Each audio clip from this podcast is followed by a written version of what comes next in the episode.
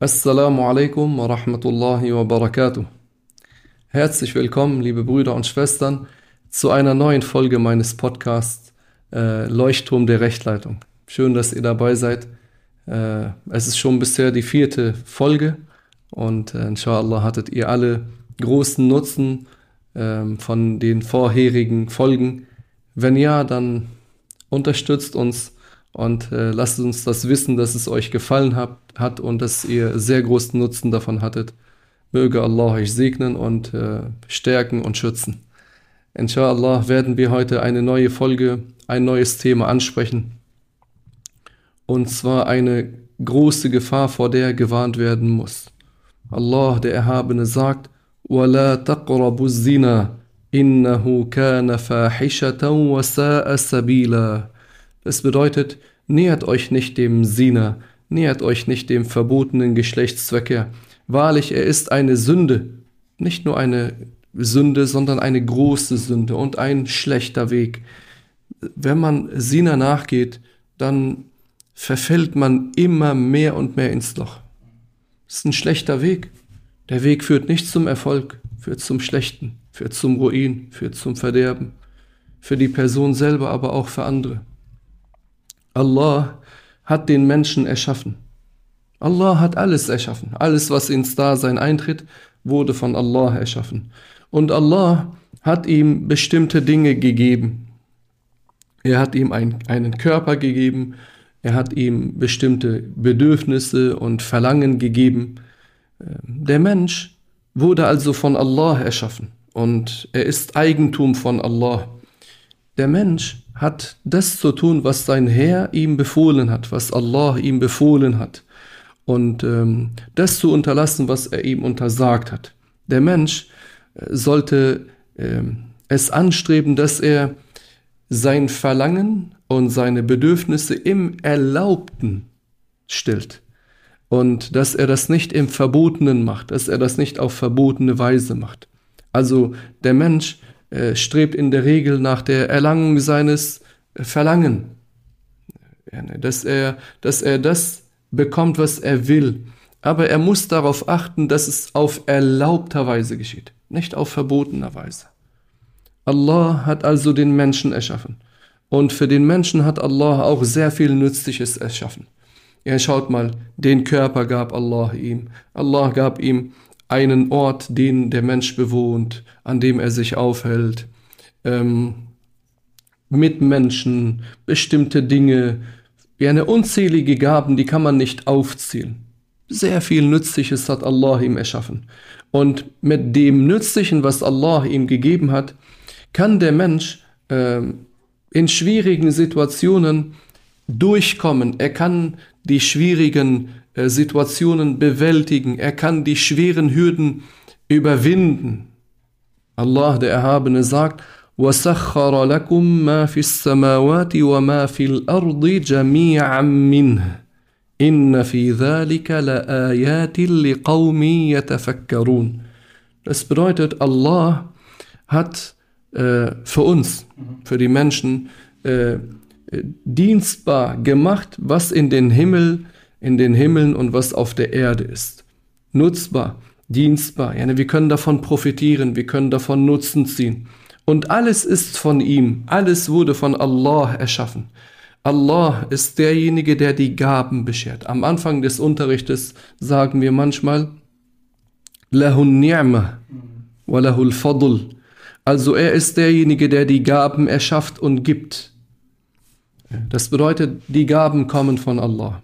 Und in dem, was in der Ayah erwähnt wurde, ist ein, äh, äh, sind Zeichen für jene, die nachdenken.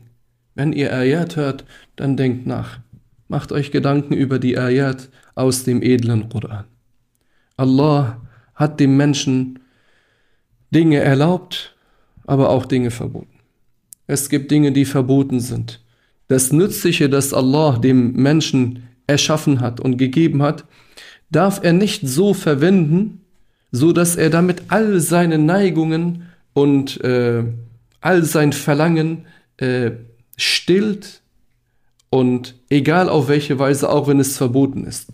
Du darfst deine Neigungen Du darfst deine Neigungen nur dann befolgen, wenn sie nichts Verbotenes sind.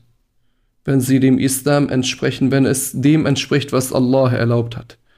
Wenn es aber verboten ist, dann darfst du nicht sagen, ich habe aber diese Neigung. Ja, aber diese Neigung äh, musst du, musst du, ja, ne, musst, du musst dich beherrschen. Du musst dieses äh, abwehren. Du musst dieses, du musst dich überwinden und beherrschen, dass du dieses nicht begehst. Ansonsten bringst du dich in große Gefahr. Du hast darauf zu achten, dass du äh, dein Verlangen und deine Neigungen äh, so stillst, wie es den Regeln entspricht, die Allah offenbart hat. Allah hat die Propheten gesandt. Der erste war Adam, der letzte ist Muhammad, alayhi salatu wassalam, wa ala kulli al-anbiya. Ähm, sie waren alle Muslime. Sie haben alle den Islam gelehrt. Also, dass es keinen Gott außer Allah gibt und dass Muhammad der Gesandte von Allah ist. Sie waren alle vertrauenswürdig, intelligent, wahrhaftig, ehrenhaft, mutig. Keiner von ihnen hat gelogen oder war untreu oder dumm oder unanständig oder töricht oder niederträchtig. Keiner von ihnen hat Unglauben begangen oder eine große Sünde oder eine kleine erniedrigende Sünde. Warum hat Allah sie gesandt? Damit sie die Menschen aufklären und den Menschen das lehren, was zum Glück auf der Welt führt und was zur äh, Glückseligkeit im Jenseits führt. Also Allah hat die Propheten nicht einfach so gesandt oder sinnlos gesandt, sondern sie hatten eine Aufgabe. Und wir haben äh, uns an das zu halten, was die Propheten gelehrt haben. Allah der Erhabene hat uns sehr große Gnade gegeben, als er die Propheten gesandt hat. Und Allah hat uns, hat nicht nur uns erschaffen, sondern auch die anderen Geschöpfe.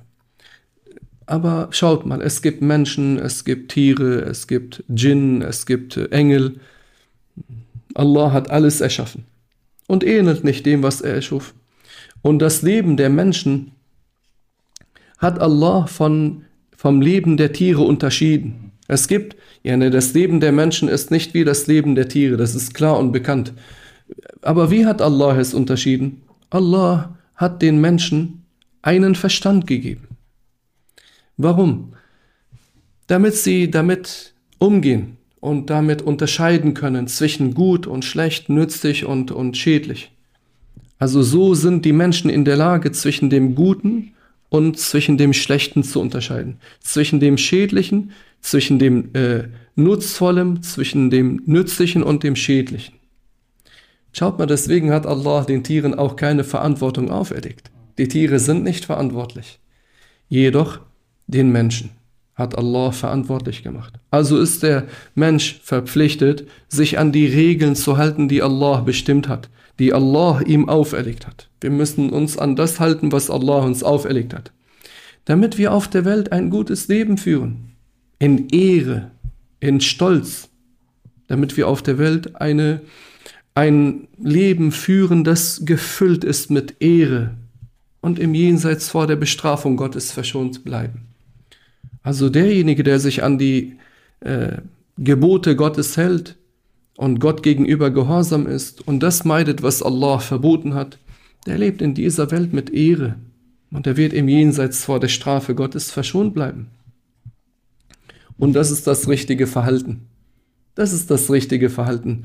Und nicht die äh, Forderung äh, der Menschen, die, die andere ermutigen, sich ihren Neigungen und ihren und ihrem Verlangen hinzugeben und das machen und das tun und das sagen, was, äh, wonach sie Verlangen haben. Na, wohin?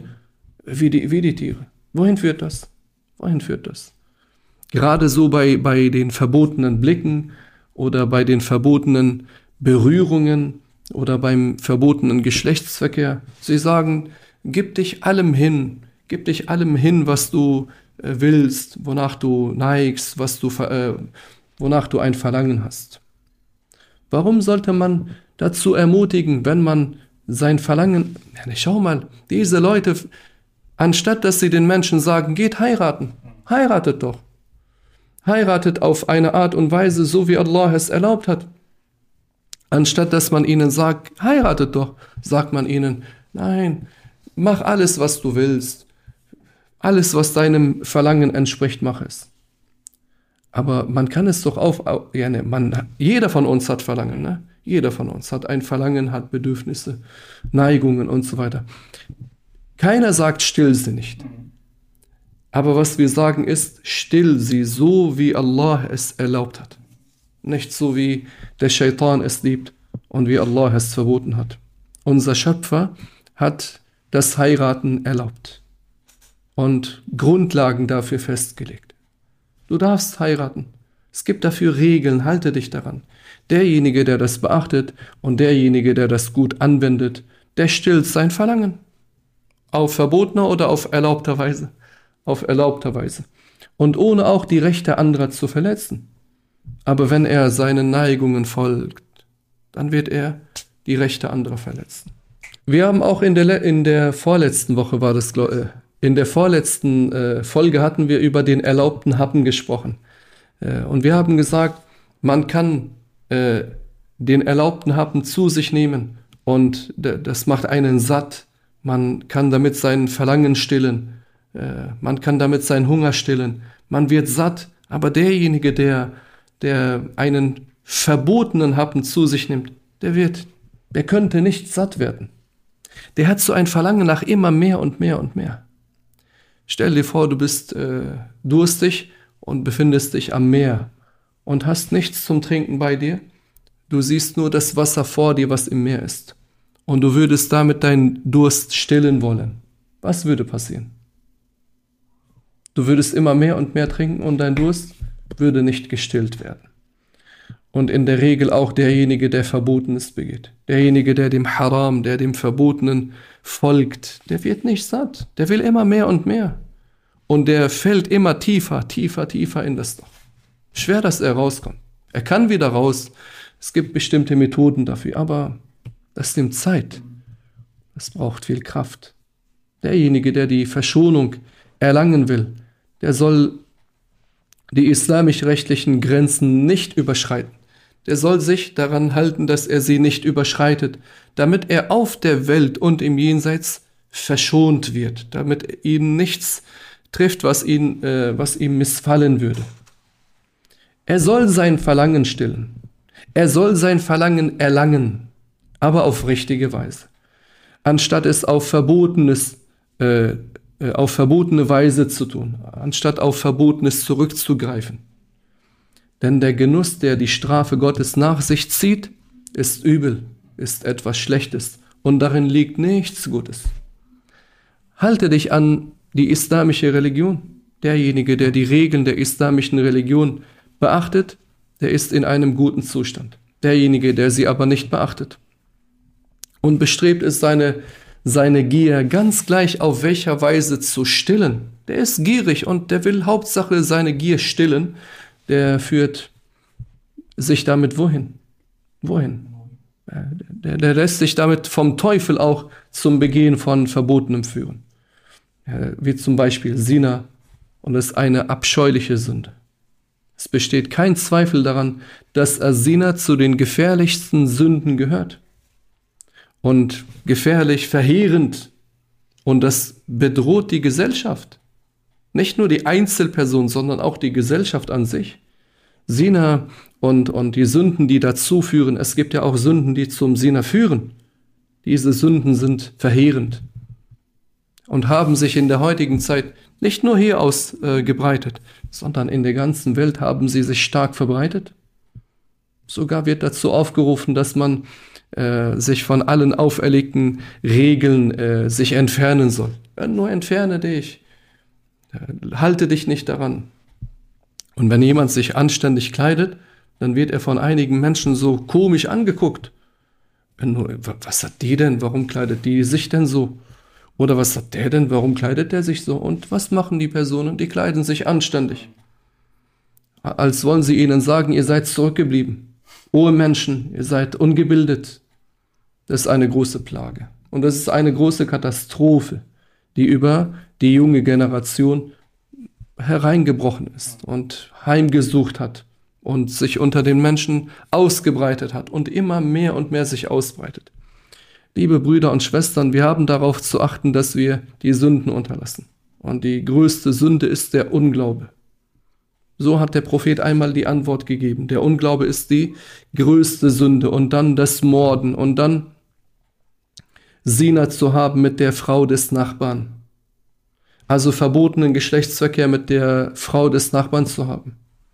Der Unglaube ist die größte Sünde. Ja. Und dann das unrechtmäßige Morden und danach Sina. Schaut mal, wenn man so daran denkt, wenn man eins davon begeht, Allahu Akbar, das wäre so eine Katastrophe für die Person. Das würde die Person brechen, das würde die Person kaputt machen. Hm. Möge Allah uns bewahren, möge Allah uns schützen. Der Prophet sagte, Sina mit der Frau des Nachbarn ist die drittschlimmste Sünde, weil der, weil der Sina mit der Ehefrau, mit der Frau des Nachbarn abscheulicher ist als der Sina mit einer anderen Frau, weil du damit auch das Recht des Nachbarn verletzt. Schaut mal, der Islam legt uns auch nahe, dass wir auf die Rechte des Nachbarn achten. Nicht, dass wir den Nachbarn äh, Schaden zufügen, nur weil er ein Nicht-Muslim ist. Wehe dem, der die Rechte anderer verletzt und äh, sich nicht von den Sünden fernhält. Wehe ihm. Und wenn er das begeht, dass er die Rechte anderer verletzt, dann soll er die äh, Schuld bei sich selber suchen. Schaut mal, liebe Brüder und Schwestern, wenn man genau nachdenkt dann wird man genau erkennen, dass der Sina, dass der verbotene Geschlechtsverkehr oft der Grund für einen schlechten Ruf war. Du einen guten Ruf, auf einmal verlierst du deinen Ruf. Durch eine Tat, durch ein paar Minuten. Wie eine Kette, die, ja, ne, wo, wo die Perlen dann abfallen. Wie willst du die wieder zusammenbekommen? Schwierig. Der, die eine geht weg, die eine ist nicht mehr zu finden. Alles, die Kette ist weg. Und so auch der Ruf. Ja, eine Sina war oft der Grund dafür für einen schlechten Ruf, für Zerstörung, für Verletzung, für Mord, Spaltung der Familien. Der begeht Sina und die begeht Sina und die Familien werden auseinandergerissen und Geschwister äh, reden nicht mehr miteinander und haben dann Kontaktabbruch. Kontaktabbruch unter den Geschwistern, unter den Freunden, Verwandten und so weiter. Großes Übel.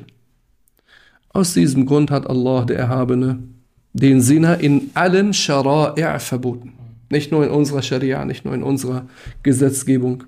In allen Regelungen, die er den Propheten offenbart hat, war es niemals erlaubt, Sina zu begehen. War es immer verboten, Sina zu begehen. Und jeder Prophet hat davor gewarnt. Nicht nur der Prophet Muhammad, alle Propheten haben vor den Gefahren der Sinner äh, gewarnt und, und diese verdeutlicht. Also, liebe Brüder und Schwestern, achtet darauf, dass wir Abstand nehmen vom Sinner. Der Prophet hat wassalam, ermutigt, sich vor dem Sinner zu schützen. Wie? Indem er den jungen Menschen nahegelegt hat, zu heiraten. Heiratet. Ne, der Prophet wassalam, hat uns nahegelegt, dass wir heiraten sollen. Nicht, dass wir uns unseren Neigungen und Verlangen hingeben. Na, er hat uns nahegelegt, dass wir heiraten. Und er hat aber auch eine wichtige Sache nahegelegt. Ganz wichtig. Dass wir den Heiratswilligen, der religiös orientiert ist und einen guten Charakter hat, verheiraten. Dass wir es ihm erleichtern, und dass wir nicht wegen seinem geringen Vermögen oder wegen der geringen Menge an Brautgabe äh, ihn ablehnen und ihn nicht verheiraten. Der Prophet wassalam, sagte, إِذَا جَاءَكُمْ مَنْ تَرْضَوْنَ دِينَهُ وَخُلُقَهُ versawitu. Äh, ah, ja, ne, dass er religiös orientiert ist und dass er einen äh, guten Charakter hat, dann verheiratet ihn, diesen Heiratswilligen. Illa taf'alu takun fitnatun fil ardi wa fasadun arid. Also wenn ein Heiratswilliger, dessen Religion und Charakter ihr akzeptiert, das bedeutet, er ist religiös orientiert. Nicht diese, die übertreiben oder die, die einen falschen Glauben haben oder die, die Allah beschimpfen. Da.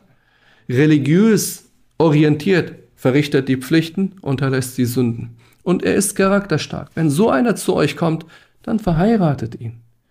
Was ist, wenn wir das nicht machen, ja Rasulallah? Wenn ihr das nicht tut, dann wird dies auf der Erde Unheil und großes Verderben verursachen.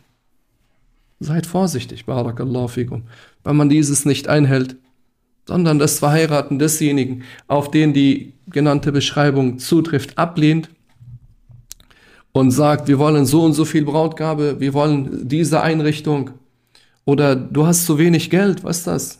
Oder was ist das denn für ein Beruf, den du hast? Äh, äh, dann, dann führt das zu viel Schlechten.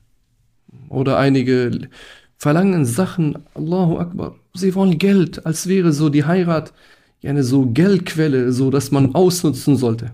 Der will Brautgeld, Brautgabe und der will äh, das und das Brautkleid und der will die und die Einrichtung, äh, der will das und das. Und dann nehmen sie an, an der Tür, wenn die Frau rausgeht vom Elternhaus, an der Tür nehmen sie Geld und vielleicht nehmen sie auch am Fenster Geld und viele. Was soll das? Macht es den jungen Menschen leicht? Es besteht die Gefahr, dass großes Übel auf der Erde ausgebreitet wird, wenn man das erschwert und nicht erleichtert. Der eine erschwert das, weil er viel Vermögen erwartet oder er besonderes Ansehen will oder einen besonderen Ruf unter den Menschen anstrebt. Na, achtet darauf, Barakallahu fikum. Ja, ne, Abschluss zu dem, was wir erwähnt haben und ein Fazit ist, dass das Gute innerhalb der islamisch-rechtlichen Grenzen ist. Das Gute befindet sich innerhalb der islamisch-rechtlichen Grenzen. Alles, was außerhalb davon ist, hat keinen Nutzen für den Menschen. Und die Basis der Weisheit ist die Furcht vor Allah. Barakallahu fikum, danke, dass ihr zugehört habt. Inshallah hattet ihr großen Nutzen davon. Verbreitet dieses Video und diese diese Podcast-Folge, damit andere auch davon profitieren und damit sie inshallah diese Lehren auch äh, lernen und verinnerlichen. Passt auf euch auf. Bis zur nächsten Folge inshallah. Assalamu alaikum wa rahmatullahi wa barakatuh.